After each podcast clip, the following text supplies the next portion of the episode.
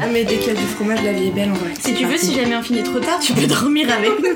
T'es blonde, t'es apprêtée, t'es coiffée, t'es maquillée, euh, c'est fini, t'es obligatoirement une bécasse. Du Ah, si c'est pas, faut que je te parle. J'ai pas ta journée dans le noir. Tu te députes. Bienvenue. Vous écoutez Entre nos lèvres, un podcast qui raconte les vraies histoires autour de la sexualité, mais pas que. Nous sommes Céline et Margot, et aujourd'hui nous accueillons une nouvelle invitée, Amélia. Amélia a 30 ans, et avec elle nous avons discuté des parents qui n'en sont pas vraiment, des grenouilles et des amours de princesse, de sexe tantrique, des règles et de la team cup, du yin et du yang, mais aussi d'apprentissage et de tolérance. C'est parti. Alors, est-ce que ça te plaît d'être une femme? Je crois que oui. Je me suis longtemps posé la question de est-ce que j'aurais préféré être un garçon ou une fille? Et en fait, je pense que socialement, j'aurais préféré être un garçon parce que je pense que c'est beaucoup plus facile de t'affirmer. Mais, euh, mais surtout, plus que tout, le pouvoir choisir entre robe, short, pantalon, jupe, mini-jupe, jupe longue, la totale, toute nue, pourquoi pas. Je pense que vraiment rien que pour ça, je préfère être une meuf. Et c'est quoi pour toi être féminine?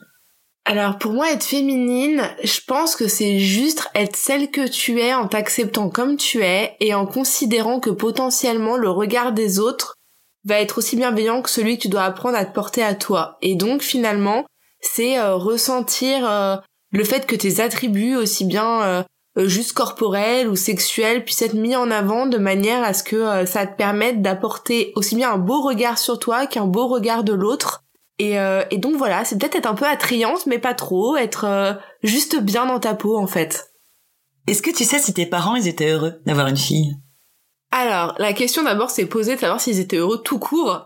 Mes parents avaient 25 ans d'écart et euh, c'était un petit peu what the fuck parce que mon père était marié à l'époque à quelqu'un d'autre et il avait déjà un autre enfant et donc j'étais clairement la bâtarde de service. Et donc la question de savoir si j'étais une fille, euh, c'est pas vraiment posée. Mais quand je suis arrivée, je sais que ça a été assez mal accepté déjà le fait du bébé supplémentaire, mais surtout euh, le fait d'être une fille finalement dans une société où dans ma famille ils sont très très très machistes et, euh, et du coup bah une fille ça sert à rien à part être boniche et faire à manger quoi. Donc ils étaient contents mais ça faisait juste une servante de plus quoi. C'est quoi les principales idées avec lesquelles t'as grandi concernant les filles et les garçons et après les femmes et les hommes? Alors pour les filles et les garçons, je dirais juste qu'on était différents, mais je comprenais pas pourquoi à l'époque. Et ensuite, pour les femmes et les hommes, j'ai très rapidement compris qu'il y avait quelque chose de différent euh, physiquement et sexuellement, parce que ça s'affichait absolument sur tous les murs de ma maison. Qu'est-ce que tu veux dire quand tu dis qu'il y en avait euh, partout? Mes parents avaient une sexualité très affirmée, et aussi mon oncle, qui est un sexologue hyper connu et qui a écrit un bouquin dans les années 70, qui a été vraiment euh, le, le livre qui a créé un peu la sexualité en France, enfin en tout cas le regard qu'on avait sur le sexe féminin en France. Et euh, qui est vraiment une encyclopédie là-dessus. Et il s'avère que c'est mon père qui a fait les illustrations euh, de toute l'anatomie féminine. Et euh, j'en avais énormément de reproductions sur tous les murs de chez moi et après mes parents euh, étaient très très artistes et avaient un goût extrêmement prononcé pour l'art pictural on va dire qui représentait euh, des scènes euh, de sexualité, de partouze, euh, la totale. Et donc il y en avait sur tous les tableaux, toutes les linogravures, toutes les reproductions. Et quand c'était pas au mur, c'était en vrai. Donc au final, j'ai fini par bien comprendre. Et ça provoquait quoi chez toi?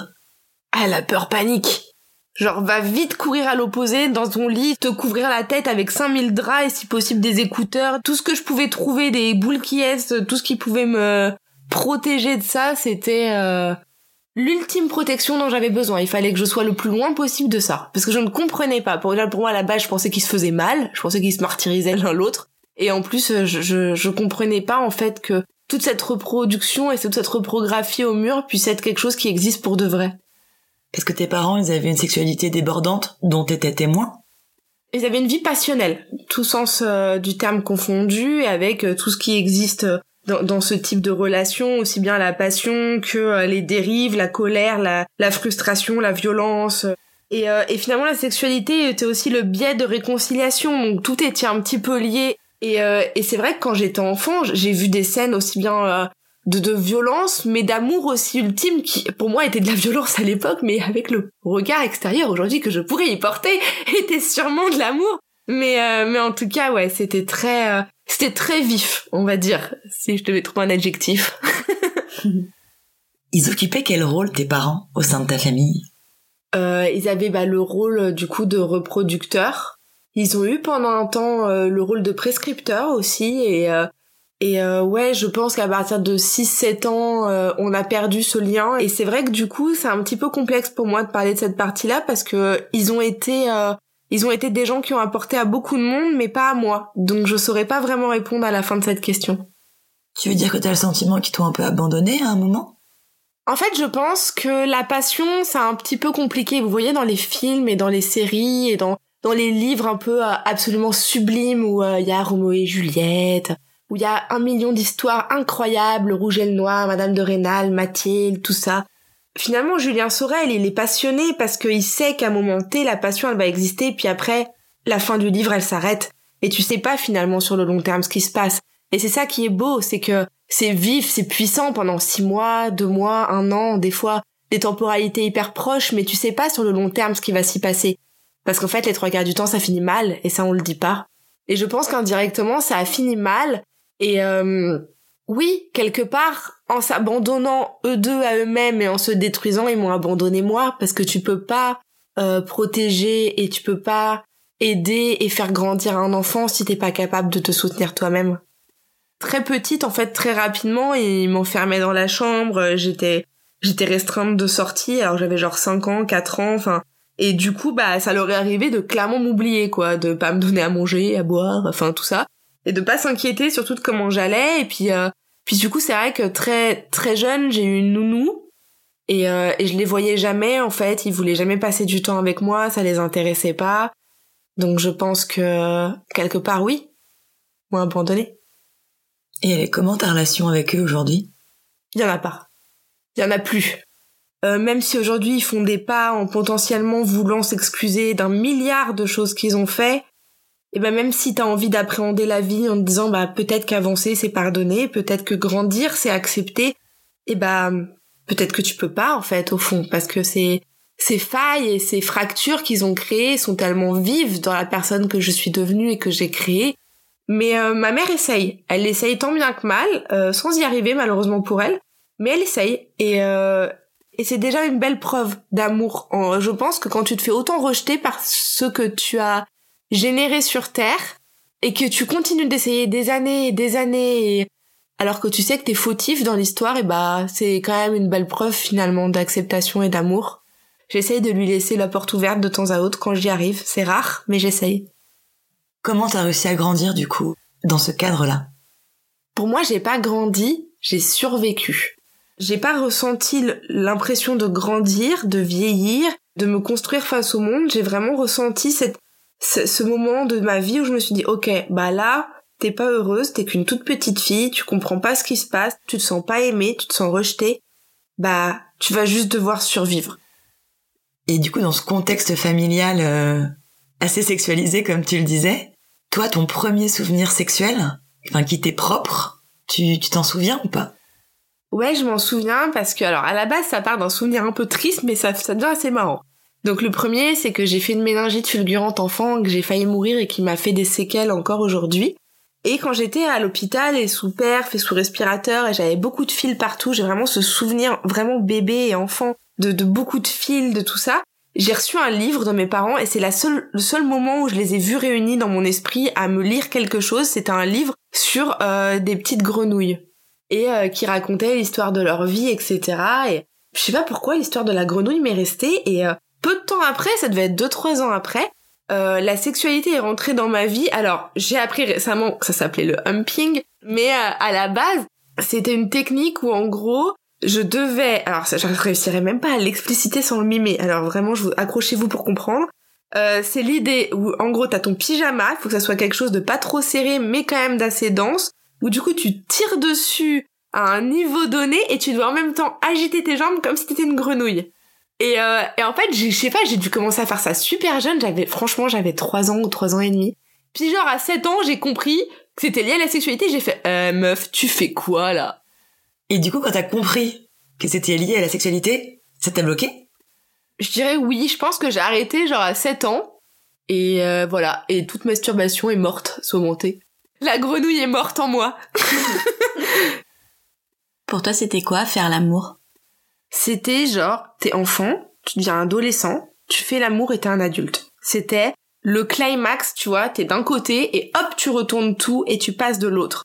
Et euh, pour moi, c'était devenir adulte, faire l'amour. C'était quelque chose qui ne pouvait exister qu'avec la personne ultime avec qui tu finirais toute ta vie. Ça serait le prince charmant, ça serait lui qui ferait chavirer ton cœur et ça serait la seule et unique personne avec qui tu pourrais faire ça.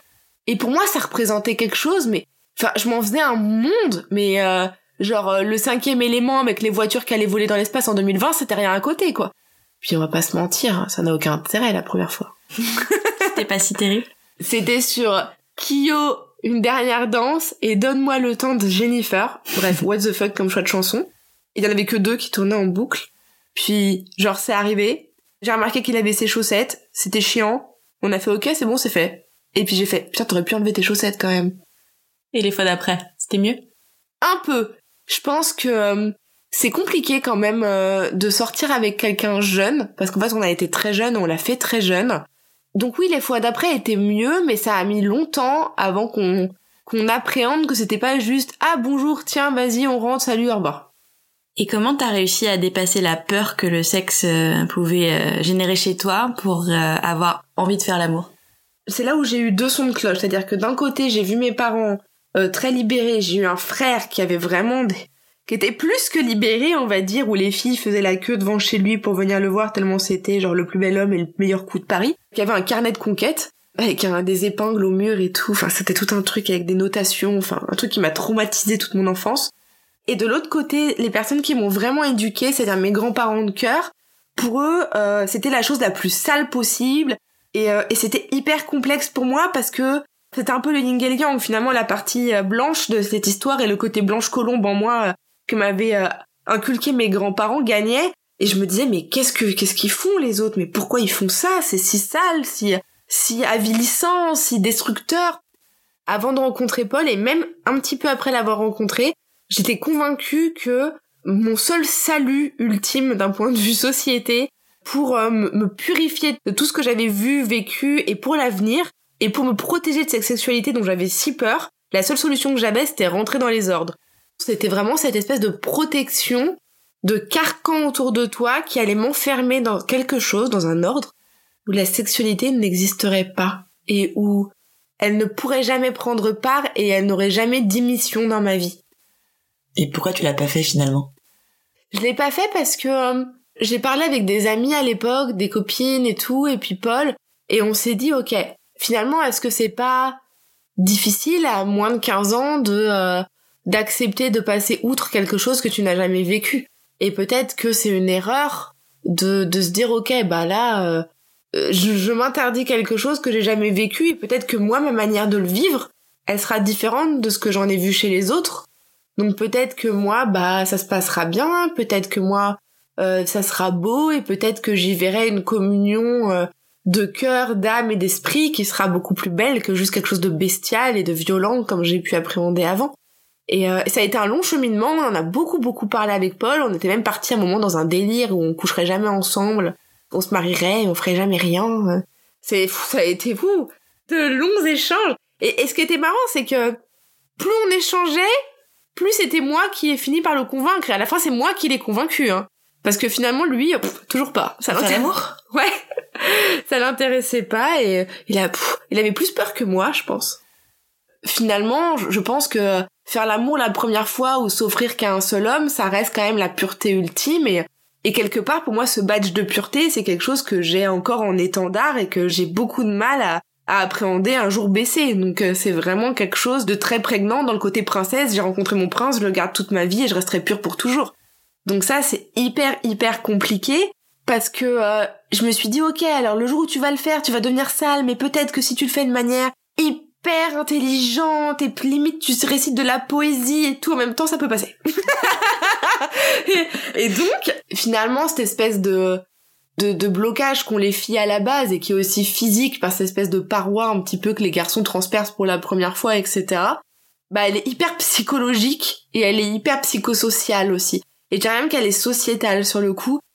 Pour moi, ça a été vraiment difficile. J'ai mis, j'ai mis des mois, hein, en fait, à accepter. hein. Et même encore aujourd'hui, tu vois, quand j'en parle, je me dis, t'as accepté ça un jour? Euh, la sexualité dont tu nous parles là, c'est une sexualité qui est qui a l'air d'être assez euh, symbolique pour toi. Est-ce que tu est-ce que tu t'amuses quand même quand tu fais l'amour?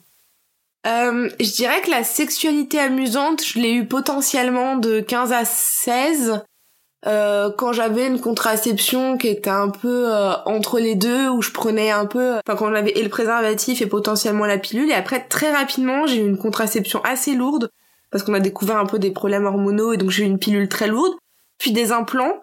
Les implants se sont perdus dans mon corps, donc j'en ai perdu deux qui sont balades encore euh, quelque part, on sait pas où. Et euh, donc j'ai eu deux implants, puis après j'ai eu une pilule assez forte euh, pendant des années avec un complément euh, contre la testostérone, donc qui s'appelle l'androcure. Et mis bout à bout, toutes ces contraceptions là ont fait que, eh bah, de mes 14 ans et demi, presque 15 à 29 ans, euh, je n'ai jamais eu de menstruation, je n'ai plus jamais eu de règles, j'ai plus jamais eu de cycle, j'ai plus jamais eu de libido. Et je pense que j'ai recommencé à avoir de la libido euh, peu de temps aux alentours du mariage, on va dire, approximativement. Et donc finalement, bah, je, on va dire que je me suis amusée six mois quand j'étais jeune et potentiellement après le mariage et après mes 30 ans. Donc, il y a quand même un gap de 15 ans qui ont disparu dans une sphère intersidérale dans X-Files, ou au-delà du réel, comme tu préféras. Est-ce que tu peux nous expliquer ce que c'est l'androcure? C'est un complément qui va euh, annihiler euh, majoritairement euh, ta production de testostérone. Mais ça reste quand même un médicament dont la molécule, on l'utilise notamment dans les prisons pour les délinquants sexuels et c'est quand même ce qu'on leur donne pour qu'ils aient plus du tout de penchant addictif envers le sexe. Donc c'est quand même pas une molécule anodine quand on te la donne et quand on te la donne jeune notamment. Pourquoi on te l'a donné J'avais de- des, des problèmes hormonaux qui faisaient que ce serait peut-être pas facile d'avoir des enfants si j'avais trop de testostérone. Mais en tout cas, moi je sais que ce cocktail-là, plus toute l'antériorité euh, des, des, des implants, etc., font que bah pendant 15 ans j'étais une petite fille, puis après j'ai été une femme 6 mois, puis après euh, tu t'appréhendes pas en fait. Ouais, bien sûr, c'est chouette, hein, t'as pas mal, tu saignes pas, t'as pas besoin de te protéger, super cool, hein. Néanmoins, quand tu vieillis, tu t'as pas l'impression de devenir une femme pour et je suis pas la seule dans ce cas-là. Donc euh, c'est que c'est que c'est destructeur finalement ce cycle de la vie qu'on te qu'on te retire. Du coup, c'était comment ces 15 ans de sexualité euh, sous ce cocktail euh, de pilules? Et bah je dirais que cette sexualité elle a existé, mais alors elle était euh, ni plaisante, ni enjouée, ni épanouissante. On le faisait de temps à autre, un petit peu euh, comme tu ferais les choses à des moments T, tu vois, un peu comme des anniversaires. Genre on savait que euh, bah Noël, Saint-Valentin, notre anniversaire, nos anniversaires. euh, Et ça nous intéressait pas, ça nous manquait pas, ni l'un ni l'autre. Parce que Paul, pour d'autres raisons, euh, n'a pas de libido. Mais du coup, bah, quand t'es deux à pas avoir de libido dans un couple, et bah finalement tu te transformes très rapidement en couple de nuque, hein, et tu trouves d'autres d'autres possibilités de t'amuser à deux. Et on était très épanouis comme ça, il y avait aucun problème et pas de frustration liée à ça. Mais euh, on, s'est posé la question parce que moi je lui ai dit voilà moi je me enfin je me vois pas non plus signer pour la vie. Même si ça m'intéresse pas le sexe je me dis peut-être que quand j'aurai 40 ans ça m'intéressera. Et je me vois pas signer aujourd'hui sans avoir jamais eu d'orgasme. Parce que là clairement ce qu'on n'a pas explicité c'est que nécessairement si t'as pas une sexualité épanouie bah l'orgasme n'existe pas. Et qui dit pas sexualité épanouie dit pas sexualité à deux mais pas sexualité seule non plus du coup, bah, ouais, on vivait dans un monde où l'orgasme n'existait pas. Ok, l'orgasme masculin existe parce qu'il est physiquement et physiologiquement beaucoup plus simple à atteindre, et donc, euh, du coup, bah, à force de tirer, ça marche. Mais, mais c'est pas pour autant qu'il est éprouvé comme tel. Et ça, c'est quelque chose aussi que beaucoup de filles n'appréhendent pas, que peut-être les mecs, c'est pas pour autant qu'ils éjaculent, qu'ils sont heureux de le faire. Donc finalement, ouais, je lui ai dit, bah là quand même, c'est pas possible, on peut pas euh, tous les deux approcher la trentaine et se dire, euh, on va se marier, on va signer, on va avoir des gosses, et finalement à 40 ans, on se lève un matin et on se mode, ah non, mais en fait j'ai raté ma life, j'ai jamais eu d'orgasme, vas-y, on va voir ailleurs. Non, faut qu'on se réveille avant en fait. Et donc on s'est posé la question, bah ça a pas abouti. Elle s'est finalement posée après l'arrêt de la pilule, quand on a appréhendé euh, tout mon changement lié à ça et la transformation de ma libido et qui je devenais. Mais ça a été un long cheminement et qui est encore en cours, je dirais. Et alors, comment il l'a vécu, Paul? Le retour de ta libido? Il a, il a pas compris. On parle de quelqu'un qui ne s'est pas masturbé depuis 14 ans. Enfin, Paul, ça l'a jamais intéressé, il l'a jamais fait, ça ne fait même pas partie de sa vie. Et c'est même pas, genre, je lui ai jamais interdit, mais ça n'existe pas. Du coup, le retour de la libido, c'est un peu, c'est dit, mais qu'est-ce qui se passe? Et pendant un moment T, on a essayé euh, euh, d'y répondre tous deux ensemble. Euh, au début, ça s'est bien passé. Puis à un moment, bah, comme les gens, finalement, à qui ça correspond pas, un mode de fonctionnement, bah il te regarde il fait non mais en fait euh, moi j'ai pas envie. Enfin genre ça m'intéresse pas. Genre euh, arrête quoi. Enfin genre calme-toi. T'es là genre bah en fait je peux pas me calmer c'est physiologique et c'est très dur d'être face à quelqu'un avec qui tu viens de te marier où t'es sûr d'avoir fait le bon choix pendant des années d'être euh, avec la bonne personne. On a fait ces choix là ensemble depuis toujours. On a créé notre boîte ensemble. On fait tout ensemble. On est H24 ensemble qui te dit ah bah sur ce coup là par contre je te suis pas. Donc là maintenant va falloir que tu trouves des solutions tu gères hein. Et ça, ça a été hyper dur pour moi, parce que je me suis dit, bah ouais, mais je gère, genre en fait, je fais quoi là? Enfin, genre j'attends comme une fougère et j'attends que ça passe. Et, et quelque part, t'as le côté un peu où, dans l'esprit d'une fille et de nos âges, t'as le côté, bah un mec c'est simple, il te voit, t'es mignonne, t'es bien gaulée, t'es en sous-vêtements, bah il bande et puis c'est réglé et puis tu fais l'amour. Ouais, non mais en fait, un mec ça a tout autant de sentiments qu'une nana et bah quand il a pas envie, il a pas envie, ça l'excite pas, ça l'excite pas. C'est nous les filles où on est on est très peu compréhensif par rapport à ça parce qu'on le prend tout de suite comme un rejet alors qu'en fait bah pas obligatoirement, c'est juste qu'il est pas dans le mood ou qu'il a pas envie. Néanmoins, tu le prends hyper mal parce que socialement, on t'a appris qu'un mec, à partir du moment où t'as une perruque, tu la mets sur un balai, c'est bon, ça peut marcher, quoi. Et ouais, en fait, ça m'a fait un choc. On s'est dit, voilà, on va peut-être essayer de revenir à ce qui nous avait euh, conforté dans l'idée euh, jeune de coucher ensemble et d'essayer. À savoir retrouver cette espèce de communion de l'âme, de l'esprit. euh, et s'est posé la question du sexe tantrique. On s'est dit, ok, la méditation étant totalement on fire dans mon esprit, c'est un état dans lequel tu peux difficilement rentrer si t'es pas déjà dans un état méditatif et contemplatif de base. Je veux dire, les gens très très pragmatiques et sceptiques vont avoir du mal à rentrer dans cette sphère de pensée et de sensorialité qui est très particulière. Du coup, j'explique un peu à Paul la méditation, puis je lui explique ce que c'est un peu potentiellement le sexe tantrique, etc., etc. Et on a essayé, et franchement, je pense que c'est la première fois où on s'est retrouvé comme on s'était retrouvé euh, très très jeune. On a retrouvé vraiment ses sens, ce regard. Je pense que dans cette société où on se regarde plus, où on regarde un écran, on regarde l'autre par rapport à un miroir, on s'est forcé à se regarder, à s'appréhender, à se dessiner, à... je dirais même que la première fois où on a testé le sexe tantrique, c'est la première fois où j'ai eu un orgasme. Le sexe tantrique, ça va être vraiment une sorte de pratique méditative où en gros tu dois apprendre euh, le corps de l'autre et à se euh, aussi bien à se toucher à se caresser sans toucher à la base les organes sexuels. Et tu dois réussir à atteindre un niveau supérieur d'osmose. Déjà rien que grâce à ça. Ça peut même être que grâce au regard. Il y a des gens qui y arrivent que comme ça. Et puis il y en a obligatoirement ils sont obligés à la fin de se toucher. C'est pas un raté. C'est l'évolution finalement humaine et, euh, et, et normale finalement tu peux passer presque trois heures à juste être assis face l'un à l'autre, à se regarder, à se caresser. Alors, il y a tout un mood autour. T'as le côté méditatif, t'as des bougies, t'as de la musique. Et après, t'as tout un apprentissage chez l'homme. Il y, a- quelque chose d'assez drôle dans les apprentissages du sexe c'est euh, être capable de faire tenir, par exemple, une serviette sur ton sexe. Donc, tu dois réussir à lever donc ta queue ou ton pénis, euh, tout en portant un poids, etc. Et en fait, ça va te permettre, un peu comme les filles musclent leur périnée, d'être beaucoup plus résistant, ne pas du tout éjaculer pendant plusieurs rapports sexuels pour éjaculer qu'à un moment T plus tard quand tu l'auras décidé. Et même les meilleurs orgasmes en sexe tantrique ne procurent pas d'éjaculation.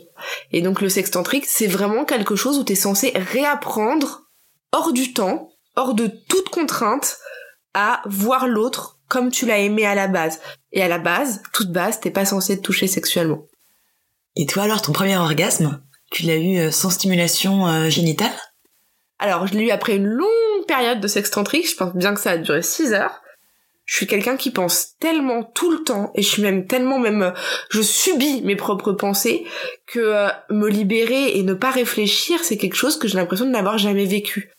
Et au final, mon premier orgasme a été très particulier, et même les autres par la suite, c'est que par rapport à cette pensée qui est omniprésente en moi, et souvent négative par rapport à ce que je vis ou ce que je ressens, en fait, je ne suis pas capable, par exemple, d'avoir un orgasme en même temps qu'une stimulation ou une pénétration. Ça veut dire qu'en gros, il faut m'exciter beaucoup, beaucoup, beaucoup, beaucoup, beaucoup, beaucoup, beaucoup, beaucoup, très, très, très, très, très, très fortement. Et après, il faut plus me parler, plus me toucher, il faut même pas un bruit, mais il faut même pas qu'il y ait une mouche qui passe dans l'air. Et d'un seul coup, sorti de nulle part, j'ai un orgasme. Après, on peut me parler. mais c'est, non, mais c'est hyper lunaire. Et il faut vraiment, genre, même, tu vois, par exemple, si tu me touches, je vais commencer à me concentrer, me concentrer, me concentrer, à serrer de toutes mes forces pour essayer d'y arriver. Tu m'as touché, je pense à autre chose, c'est fini. C'est hyper, hyper, hyper frêle comme sentiment. Donc hyper rare aussi, parce que pour que tout réussisse à être connecté en même temps, c'est pas courant. Mais c'est intéressant, j'apprends. J'apprends. Du coup, est-ce que tu dirais que le sexe pour toi dans ton couple, c'est important aujourd'hui? Je pense qu'aujourd'hui ça ne l'est pas, mais je pense que ça tend à le devenir et que ça devrait le devenir. C'est important pour toi la monogamie? Dans toute la manière que j'ai eu de penser et de construire euh, ce que pouvait être une histoire, je dirais que oui, évidemment. Je dirais même qu'elle est fondamentale, qu'elle est primordiale, et que pour moi, elle sait même ce que c'est un couple. Finalement, un couple, c'est quoi? C'est la réunion de deux personnes à l'exclusion des autres. Donc euh, oui, la monogamie est essentielle, et à mon sens, elle est viscéralement liée à une histoire pure et profonde. Néanmoins, je pense que par rapport à tout ce que je vous ai dit et par rapport à ce que je pense aujourd'hui, je dirais que on peut peut-être pas s'épanouir à 100% avec une seule personne et on peut peut-être pas se comprendre en n'ayant eu qu'une seule expérience. Peut-être que c'est en, en voyant d'autres choses que tu deviens plus grand et même meilleur dans ton propre couple et que finalement bah la monogamie c'est peut-être un cercle un peu fermé euh, qu'on a aujourd'hui. Peut-être que parfois il faut savoir ouvrir euh, l'alliance qu'on s'est créée pour peut-être sans parler d'aller voir non plus ailleurs à outrance mais peut-être euh, comprendre que l'autre existe ailleurs et que peut-être ça va t'aider à être meilleur dans ce que t'as construit dans un couple. Et j'ai mis vraiment sincèrement j'ai mis j'ai mis 16 ans et un mariage à comprendre que certaines personnes pouvaient être heureuses autrement, que peut-être il y avait des possibilités de polyamour, d'union libre. Moi, j'ai été quelqu'un d'extrêmement intolérant. Je plains mes amis qui m'ont malheureusement parlé euh, de leurs expériences euh, amoureuses et sexuelles que j'ai lynchées pendant de nombreuses années sous le carcan puritain dans lequel je vivais. J'ai été excessivement violente et dans le jugement, souvent. Et peut-être que le chemin qui toi est le tien, à savoir euh, la monogamie ultime, et plus jamais de ta vie tu frôleras l'épaule de quelqu'un, peut-être que c'est ce qui marchera pas pour ton voisin en fait. Et pourtant, c'est pas pour autant que tu dois le juger. Et du coup, aujourd'hui, comment est-ce que tu t'entends avec ton corps? Est-ce que tu l'aimes? J'ai commencé à le trouver un peu sympa, je dirais il y a 3 trois 4 mois. Mais est-ce que je l'aime? Non, j'irai pas jusque là encore. En fait, euh, pendant des années et des années, euh, il a juste été l'enveloppe charnelle qui portait cette espèce d'esprit euh, que je détestais et je l'ai beaucoup fait souffrir. Je l'ai, je l'ai malnutri, je l'ai scarifié, je l'ai lacéré. Je le voyais pas. Donc en fait, même quand je me faisais du mal, je le voyais pas. Et encore aujourd'hui, ça m'arrive après des grosses crises d'angoisse, pendant le sommeil, de me réveiller et de mettre euh, vraiment griffé jusqu'au sang l'intégralité de la poitrine et tout, et je, le vois pas. Je, je m'en rends pas compte, je ne me vois pas dans la glace. C'est-à-dire que je me lave, je me regarde pas, je sors de la douche, je me regarde pas, je me maquille les yeux baissés. Les face cam sont une épreuve quotidienne pour moi parce que je m'entends parler, donc j'appréhende le fait que euh, la personne qui parle dans cette image, c'est bien moi. Et du coup là, depuis quelques mois, j'apprends. J'apprends à à le regarder, à potentiellement mettre de la crème hydratante, c'est tout bête, mais c'est récent. Donc on peut même pas parler de la masturbation et de se caresser, hein, parce que rien que de mettre de la crème, c'était déjà une épreuve, il me fallait au moins 45 minutes avant d'y arriver. Donc est-ce qu'on s'aime lui et moi aujourd'hui, je sais pas. En tout cas, il se réveille et il me dit "Eh meuf, bouge-toi parce que moi j'ai envie d'exister, donc faut que tu m'appréhendes là." Tu l'as vécu comment le retour de tes règles? Un traumatisme.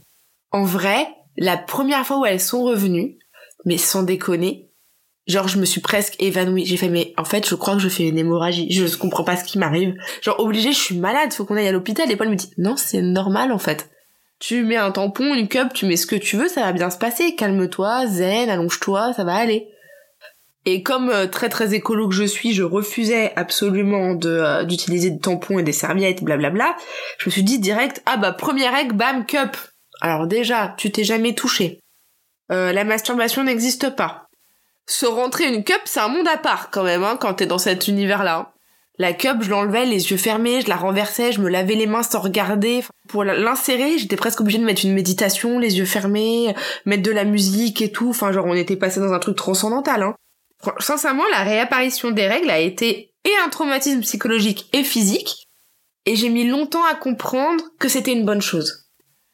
Euh, la pratique méditative et euh, le, le bujo, donc le bullet journal que je tiens, m'a beaucoup aidé parce que euh, je me suis forcée à faire une fiche sur le cycle féminin, à me dire ok, là telle date, t'as tes règles, là telle date, t'as des pertes blanches, là telle date, t'as mal au sein, là telle date, t'as la libido, là telle date, t'es fatigué, t'es malade, t'as mal au dos, au début, je me disais, oh, c'est chiant, je regarderai jamais. Ouais, bah, à un moment T, euh, quand par exemple t'as du retard dans tes règles ou quoi, t'es bien contente de savoir que le mois dernier, à telle période, c'était à peu près pareil et que t'étais déjà décalé de trois jours. Alors que peut-être qu'entre temps, tu l'aurais oublié ou... Et ouais, et finalement, les règles, quelque part, j'ai jamais su d'où venait ce terme. Pourquoi règles? Et je trouve pas bête. Je trouve pas bête parce que c'est un peu la manière de régenter la vie d'une femme. C'est un peu la règle que tu devrais toi-même t'imposer pour comprendre qui tu es. Il y a quelque chose d'assez normé là-dedans, mais qui est pas si bête. Je, sincèrement, je connais pas l'étymologie, mais euh, symboliquement, je la trouve assez pertinente. Sur cette espèce de contrainte que c'est, ouais, ok, par rapport au mec, c'est vachement chiant. Ouais, mais peut-être que nous, on a quelque chose de beaucoup plus puissant en nous, sauf qu'on le sait pas encore. Et qu'on le développe. Des cinq sens, lequel pour toi est le plus lié à la sexualité? En vrai, la question se pose même pas. Le goût, quoi. Mon hashtag préféré et ma vie entière repose sur la nourriture. Donc manger, c'est la vie. Je pense que je pourrais faire l'amour les yeux fermés, euh, sans les mains, euh, sans euh, potentiellement de bruit, sans odeur non plus, mais pas sans confrontation de des papilles, du goût, de la salive. J'aurais vraiment besoin de de cette palpation qui est, qui est très irréelle en fait qu'on a via la bouche. Et le goût à mon sens, et dans la, ma vie de tous les jours je le ressens comme ça, c'est celui qui génère les autres. C'est quoi la sensation que tu recherches à travers le sexe? Un sentiment de plénitude et surtout d'oubli total. Un sentiment où potentiellement ça va durer peu de temps, où je ne vais plus du tout penser à autre chose. Et ça, c'est quelque chose qui est très récent. Ça va faire que euh, on est en avril, donc ça va faire quatre mois que je suis apte à ressentir ça. Et est-ce que tu penses que tu vas bientôt te réconcilier avec la masturbation? J'ai retesté il y a peu de temps, je crois, je dirais ouais, ça fait trois semaines, un mois. C'était plutôt sympa, mais alors de là à potentiellement un jour atteindre un orgasme, on n'y est pas. Hein. Pourquoi c'était important pour toi de venir nous parler de tout ça? Euh, Je dirais parce que c'est un une confrontation par rapport à ce côté un peu euh, yin et yang que j'ai en moi et, d'appréhender peut-être mieux ce que j'étais apte à faire. Et c'était vraiment vraiment un gros challenge moi qui déteste les examens tout ça tout ça. Mais plus encore je pense que j'avais aussi envie de délivrer ça aux gens pour que les gens voient l'autre côté aussi de ce qui se passe que tout n'est pas parfait malgré tout ce qu'on diffuse sur les réseaux. Euh, et c'était vraiment important pour moi parce que je pense que quelque part ça peut aider des gens. À force de diffuser une image parfaite euh, du couple, euh, de tout ce qu'on diffuse finalement, et on est très nombreux influenceurs à faire ça, je pense qu'on culpabilise et on rend beaucoup de gens malheureux. Et finalement, bah, j'espère qu'en écoutant tout ça, il y a des gens qui vont se dire ah bah finalement euh, ma vie ou ma sexualité, elle est super cool et j'ai peut-être pas la vie rêvée qu'ils ont ou le couple rêvé depuis toujours. Peut-être que j'ai pas rencontré mon amoureux sur une sur une plage à un bal populaire comme eux, mais peut-être que je suis beaucoup plus heureux comme ça. Et je me dis, si ça peut aider des gens, bah, j'ai bien fait de faire ce pas.